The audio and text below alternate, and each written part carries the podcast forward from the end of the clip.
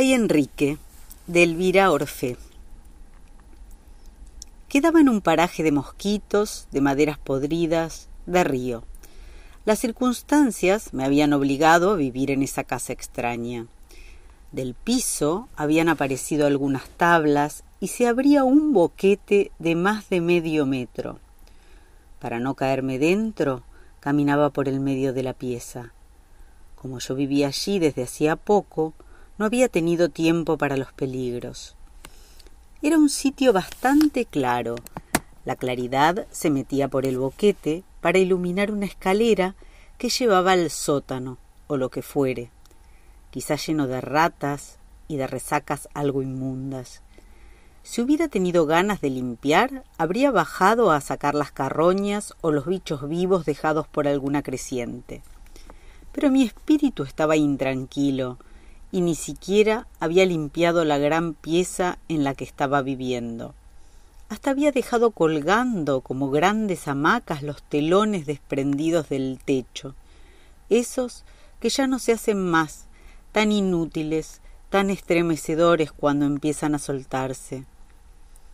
No sé en qué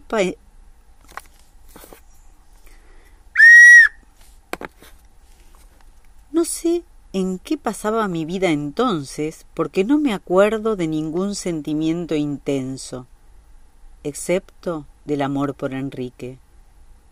Pero no había tenido la energía de prohibirle que bajara al misterioso sótano. Tan fuertes eran mi cansancio y mis ganas de despreocupar,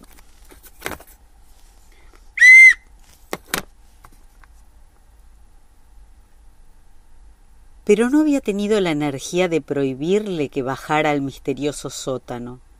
Tan fuertes eran mi cansancio y mis ganas de despreocupación. Él, allí, seguramente, se divertía como sólo puede hacerlo un ser nuevo y asombradizo. Un día se me ocurrió que entre ratas y sucias formas de la vida debía de haber atrapado lombrices Así que busqué a un hombre de la zona, especialista en bichos repugnantes, para que se la sacara. Llegó vestido con un overol blanco muy limpio como uniforme de médico. Me asomé al boquete del piso y llamé a Enrique que andaba correteando abajo. Asombrosamente obedeció y subió alegre el tramo de escalera rota. Con orgullo miré al hombre. Uno siempre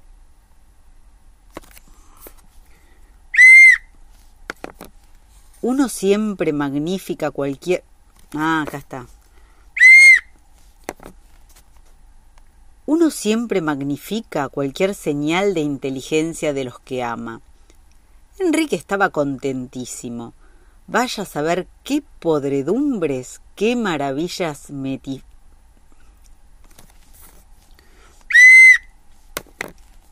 Enrique estaba contentísimo.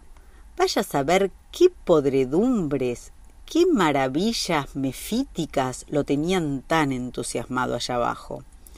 El hombre se dispuso a darle su remedio, pero me advirtió que se sentiría mal. Enrique era mi amigo, no, mi hijo, el que me quería incondicionalmente y dependía de mí para todo. Yo, que tuve tanto asco de tantas cosas, no lo tenía de sus patitas sucias ni de su pelambre refregada en sitios contaminados. Le gustaba ensuciarse. Yo lo amaba. Luego era necesario que lo dejara ensuciarse. Enrique y yo nos queríamos con un amor que dolía. Era una tumefacción en el alma. De tanto como tuve, de tanta gente, lo único que me quedaba era Enrique. Por eso, único, era una inmensidad. Entonces, ¿por qué salí dejándolo solo con el hombre del overol? ¿Por algo tan tonto y tan inexplicable como la llegada del petizo Fatún que me invitó a pasear? Yo nunca paseo por pasear. Es como decidirse a perder vida. Hay que pasear por algo, con una intención más allá del mero paseo pasear por amor a través de junglas vegetales, pasear en busca de jardines que hagan descubrir misteriosos en uno mismo y en los demás, pasear, repito, no acá, hay que pasear por algo, con una intención más allá del mero paseo. Pasear por amor a través de junglas vegetales, pasear en busca de jardines que hagan descubrir misterios en uno mismo y en los demás, pasear para que los paisajes traspasen el alma y le dejen pequeños agujeros por donde entren muchas cosas que normalmente no pueden entrar porque las almas están demasiado cerradas. Pero pasear porque sí, y con el petizo farún, simpático y divertido en las ocurrencias que nacen de noche, entre mucha gente, pero incapaz de exprimirle las posibilidades a una flor. Simpático y divertido en las ocurrencias que nacen de noche, entre mucha gente, pero incapaz de exprimirle las posibilidades a una flor. Pese a eso, increíblemente, salí con el petizo fatum. Mientras en... Uy, este es terrible. Pese a eso, increíblemente, salí con el petizo fatum. Mientras... Espera, otra vez. Pese a eso, increíblemente, salí con el petizo fatún, mientras a mi criatura le hacían ingerir drogas dañinas.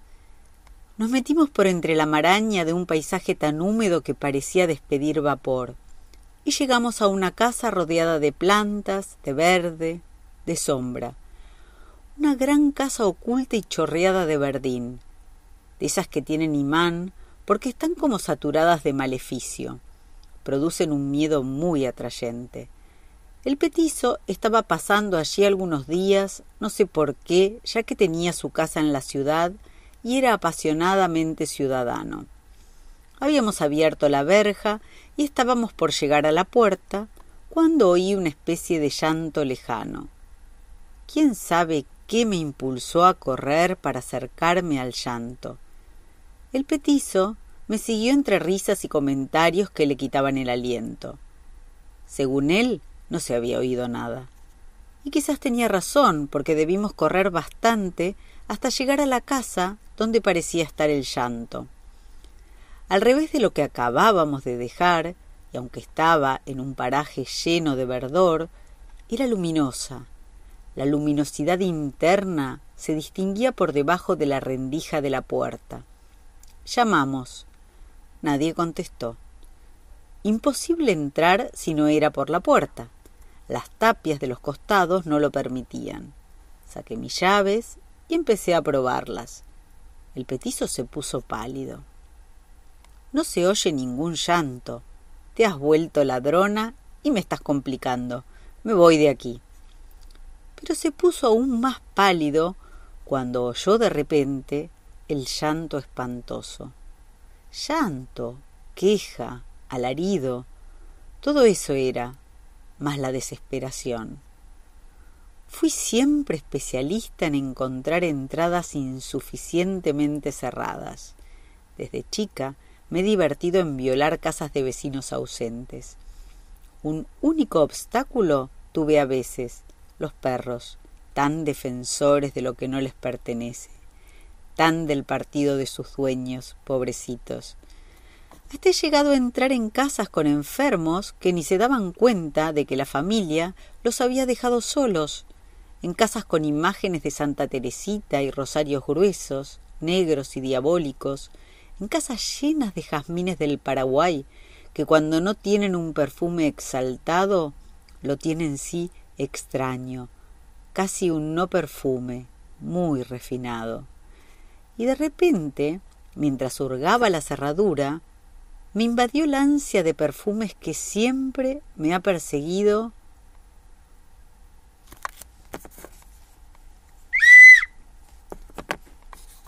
y de repente, mientras hurgaba la cerradura, me invadió la ansia de perfumes que siempre me ha perseguido como si me señalara un camino. Hablé para distraer al petizo, mientras seguía con mi trabajo, pero su cara, trastornada, rompió mi cháchara y me volvió a la urgencia. Tenía que entrar en la casa. Lo había hecho antes en tantas otras, atraída por sus extraños habitantes ausentes, que dejaban visibles sus ritos o por sus insólitos ensamblajes, ajenos a las ordenanzas, rebeldes a cualquier prohibición opuesta a la originalidad. Por fin di con el resquicio que me permitió abrir. Una casa rectangular y luminosa. Se entraba por un pasillo lindante con los vidrios de la cocina, que a su vez tenía ventanas hacia otra calle. Y entonces volvimos a oír el quejido. Quejido, un gemido rabioso, un aullido. Venía de afuera, de detrás de las ventanas de la cocina que daban a la otra calle. Me precipité a abrir una y algo huyó hacia abajo. El petizo ya estaba junto a mí. Me incliné a mirar y con asombro, con desazón, casi con náusea, descubrí lo que había afuera. La casa, al ras del suelo por donde habíamos entrado, de este otro lado, estaba sobre un terraplén oblicuo de unos dos metros o más de elevación. Tirado en la calle, había un blando muñeco de trapo bastante grande con una pierna doblada. A su lado, aullada A su lado, aullaba el perro que quiso entrar en la casa violada por mí o quiso algo que no comprendimos. Quizás solo ayuda. En el balcón de la casa vecina, blanco y lleno de sol, tres monjas cuchicheaban. Yo no apartaba los ojos de la calle. Está rabioso, dijo el petizo en voz baja. Está hambriento. ¿Y el hombre? borracho. No, cuando yo me emborracho, Enrique no se pone a aullar. El petizo me miró con curiosidad y quizás repugnancia.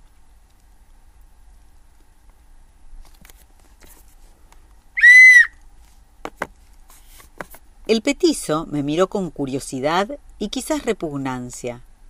¿Te emborrachás? Sí, sola y no en reuniones. ¿Por qué has decaído tanto? ¿No te da pena? Inútil contestarle. Era curiosidad de chismes, no de vida. Mientras allá abajo en la calle, qué desarticulado estaba ese pobre hombre, qué pálido, qué vestido con bolsas en lugar de ropas, como para que yo lo hubiera tomado por un muñeco de trapo.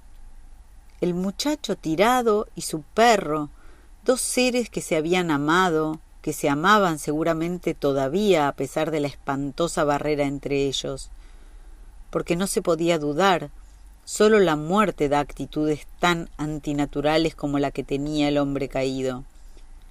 Todo era blanco de este lado de la casa, como en un paisaje de Andalucía, como si del otro lado no hubiera tanta cantidad de sombra, de verdín, de agua oscura. De repente, ese dolor que se elevaba desde la calle me dio en el pecho y me sofocó. El muchacho tirado, ¿de qué había muerto? ¿De hambre? ¿De caminar sin esperanzas? ¿De tanto amar?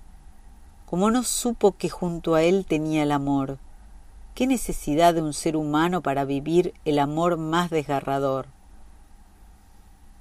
Las personas son nada más que el instrumento para el cuerpo de otras personas, susurré. El petizo estaba descolorido, entendiendo solo la muerte, sin entender la separación. El amor que rompe las paredes está en otra parte. Tenemos casas para resguardar el cuerpo, tenemos cuerpos para resguardar quién sabe qué belleza desconocida. Pero la resguarda y al mismo tiempo la comprime, la domina, la retiene. Hablé con voz de llanto. ¿Quién es capaz de romper las paredes del cuerpo? Ya había algunos curiosos mirando al muchacho caído. Todos parecíamos paralizados. Nadie actuaba, y en el balcón vecino tres monjas comentaban pacatas el espectáculo. Hagamos algo, le supliqué. Quizá esté vivo todavía. Es la voluntad del Señor, dijeron indiferentes. Pero quizá, no esté muerto, sino por morir, y pensé de una enfermedad tan pobre que la obliga a transportarla por los caminos y la intemperie. Ellas siguieron en su impasibilidad de monjas. Es la voluntad del Señor. Entonces, dulcemente les aconsejé ¿Por qué no cambian de Señor? Se persignaron y huyeron a la desbandada. Yo entré a llamar a una de esas instituciones nuestras que tardan tanto para lo urgente y no llegan nunca para lo demás. Luego salí de la casa. Arrastré al petizo en la gran vuelta que se precisaba hacer para llegar del lado sombra al lado Andalucía. ¿Así que te emborrachás sola? mientras corríamos. Sí, ¿no lo ves? Sin dejar de correr. Estoy borracha de rabia. Otras veces lo estoy de música. Y tantas de eternidad.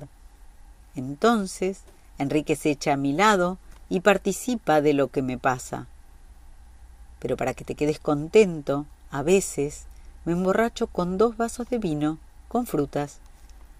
Y mi voz sonaba entre los lamentos que se desgarraban en el aire y volvían a nacer en algo más hondo que la garganta del pobre animal desesperado.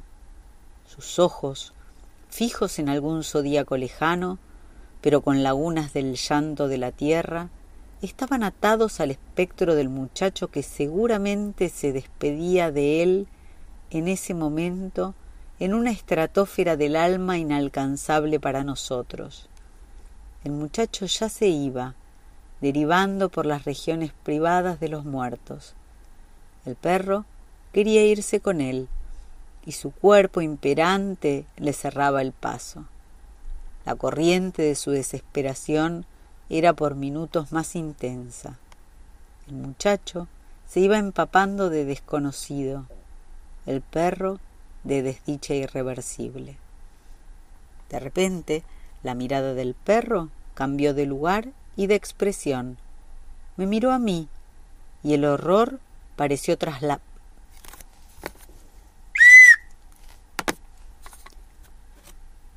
Me miró a mí y el horror pareció traspasarle. Ay, me miró a mí y el horror pareció traspasarle los límites de los párpados. Dios, Dios, dije, no abandones al perro, lo recogeré yo. Y salí corriendo mientras el petizo me gritaba. ¿Quién era él para llamarme? ¿Quién era para haberme hecho dejar a Enrique solo.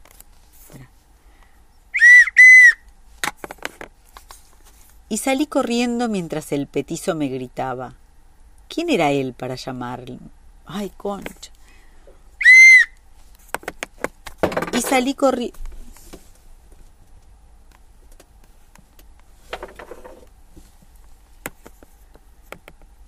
Y salí corriendo mientras el petizo me gritaba. ¿Quién era él para llamarme? ¿Quién era para haberme hecho dejar a Enrique solo? Era nada más que el hermano del alto Fatum.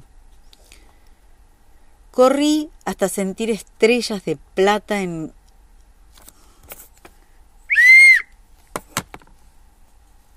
Corrí hasta sentir estrellas de plata ante mis ojos y sus duras puntas clavadas en un costado del cuerpo. Corrí abriéndome paso entre estrellas de dolor, ya viejas conocidas, pero nunca tan brutalmente desafiadas. Entré en mi extraña casa.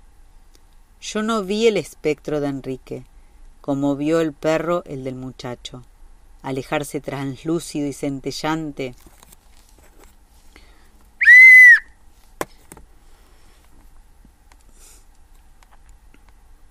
Entré en mi extraña casa. Yo no vi el ex...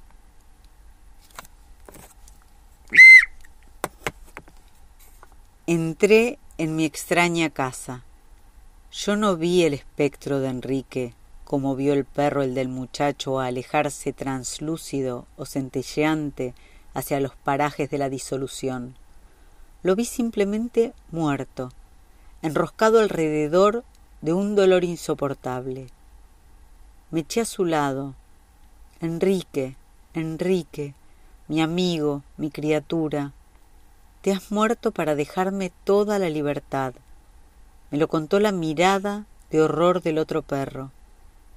Me dijo, la tristeza es ahora el pulso de Enrique. En eso lo ha convertido tu abandono. No, no.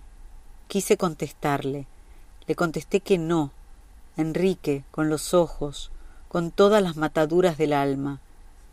Te dejé esta tarde a que te las arreglaras solo con tu enfermedad, pero no sospeché que te morirías. No fue esta tarde cuando en realidad te dejé solo, fueron todas las veces que te abandoné antes, hasta casi olvidarte. Quizá creíste que volvía a abandonarte. El perro lo sabía, a eso se refería su horror al mirarme. Semejante agua opaca y profunda se había vuelto el bello color dorado de los ojos de Enrique. Junto a él, echada y casi sin darme cuenta, la barrera que nos separaba ahora, como a esos dos pobrecitos de la calle, se deshizo y dejó de ser barrera. Tuve una náusea, una sola, y caí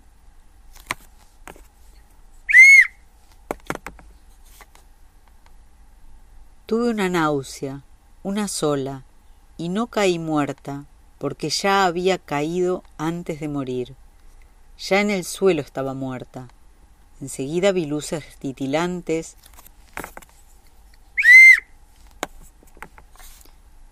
Enseguida vi luces titilantes en horizontes muy oscuros. Sentí esa inmensa sensación de felicidad que da volar en sueños aunque lo hiciera por cielos intermitentemente alumbrados, y después me encontré en este sitio.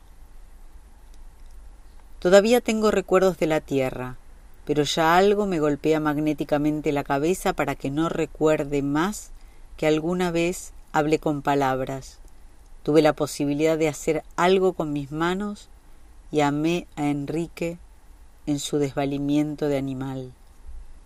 Estamos de nuevo juntos,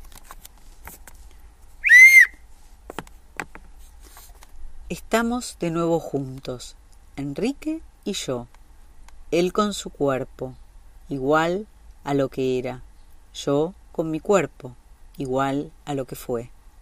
Enrique me quiere, me habla con palabras y yo contesto con extraños sonidos, desagotados de significación para él, porque ya no puedo hablar más con palabras.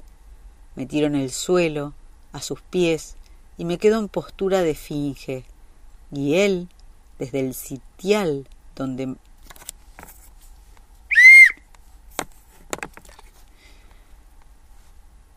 me tiro en el suelo, a sus pies, y me quedo en postura de finge, y él, desde el sitial donde está sentado, se inclina a acariciarme el lomo desnudo. Me concede su tiempo perdido, nada más, porque ya se le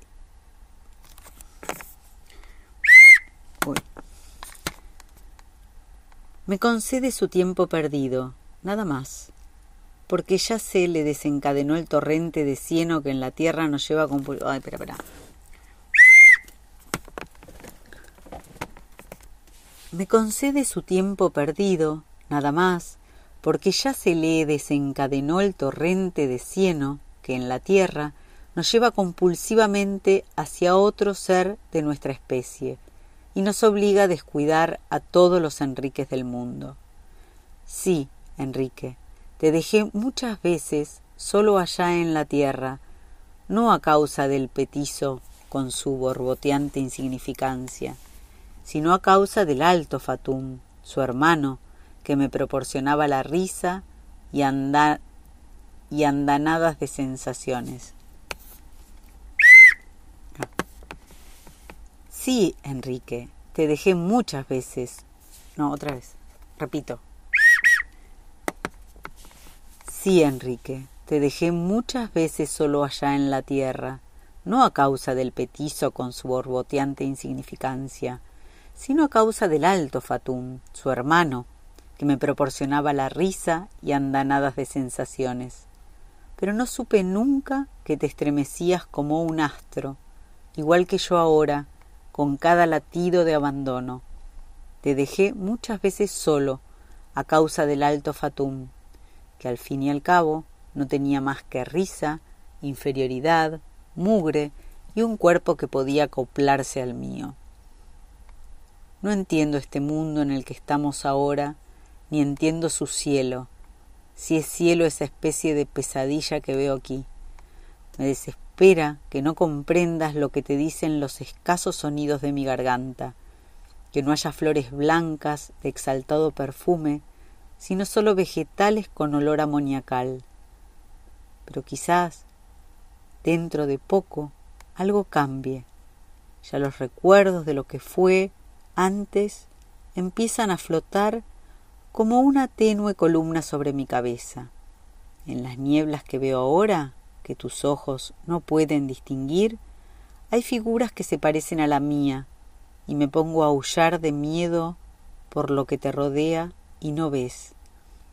Enrique, que te enamoraste de un cuerpo semejante al tuyo en ese enervante, extraño mundo, y que me abandonás a causa de él, antes de que pierda del todo la memoria de lo que fue, te suplico que no me dejes como te dejaba yo, con tanta soledad, con tanta hambre, durante tantos días, que no me dejes por un cuerpo de tu misma especie, esos que nunca traen el amor, sino la desgracia.